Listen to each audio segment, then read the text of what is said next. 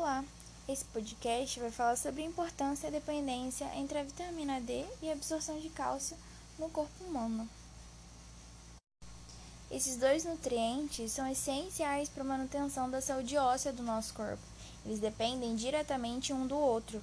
Então, a deficiência de vitamina D ou a deficiência de cálcio no nosso organismo será prejudicial à nossa saúde. Eles podem causar, por exemplo, doenças como a osteoporose e a osteopenia. Primeiro vou falar sobre a vitamina D, como a vitamina D se forma dentro do nosso corpo, porque ela, a princípio, não é a vitamina D como nós conhecemos, ela é o colicalciferol. Ela é produzida, essa substância, ela pode ser adquirida através dos alimentos e tudo mais, mas ela também é produzida pelo nosso corpo nos nossos folículos pilosos, na nossa pele. Quando nós tomamos sol, esses raios solares incidem sobre, nosso, sobre os nossos folículos pilosos e ativam uma substância chamada 7-desidrocolesterol. Essa substância vai para o fígado e vai sofrer um processo de hidroxilação e carboxilação. Logo em seguida, ela vai para os rins e também vai sofrer outra hidroxilação, se tornando a vitamina D, como nós conhecemos. Antes disso, ela é conhecida como a pré-vitamina D3 ou vitamina D3, que é aquele composto, né, que é o precursor da vitamina D no nosso organismo. Por isso, é, exposição adequada ao sol, ela evita a deficiência de vitamina D, porque essa exposição ao sol é o que vai ativar a vitamina D no nosso corpo. A vitamina D possui diversas funções dentro do nosso organismo, mas o principal delas e o que mais tem a ver com o nosso podcast é o aumento da absorção de cálcio. Ela também aumenta a absorção de fosfato, ela diminui a excreção renal de cálcio também. Então, assim, níveis baixos, mas ela evita que a gente perca cálcio.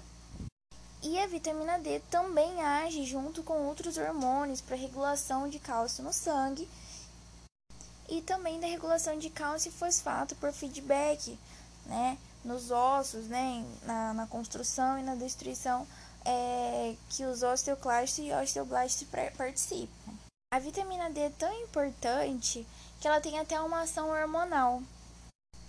Ela induz a formação de uma proteína ligante ao cálcio, que vai agir nas células epiteliais do intestino. Então, essa proteína ligante vai estar presente nas células epiteliais e vai promover uma maior absorção do cálcio, desse mineral que é tão importante para os nossos ossos. Portanto, se não houver a vitamina D, a absorção de cálcio vai ser muito dificultada.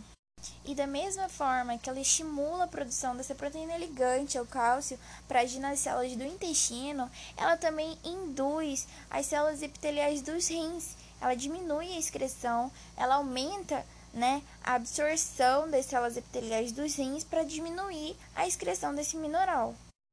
Agora falando sobre quantidades nutricionais, quantidades extremas de vitamina D vão aumentar o processo de absorção do osso, porém, em quantidades menores, ele vai promover a calcificação óssea. Mesmo que a função principal da vitamina D seja aumentar a absorção de cálcio pelo intestino, ela também é capaz de intensificar a mineralização óssea. As principais fontes alimentares da vitamina D são as carnes, peixes, é, além de alimentos como também o ovo, leite, fígado e cogumelos.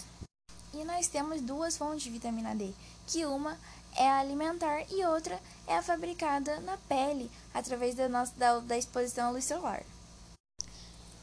Agora falando do cálcio, nós não podemos esquecer que ele é um mineral de extrema importância para o funcionamento do nosso corpo.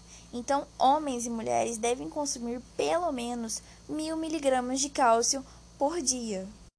Mas aonde eu vou encontrar esse cálcio na minha alimentação? Bom, o cálcio ele é encontrado em laticínios, em alguns é, legumes e verduras como brócolis, em nozes como as amêndoas. É interessante reforçar que é preferível usar fontes alimentares e a luz solar para obtenção de vitamina D e cálcio. Os suplementos são recomendados apenas em alguns casos, quando a dieta não é suficiente. É isso, muito obrigada.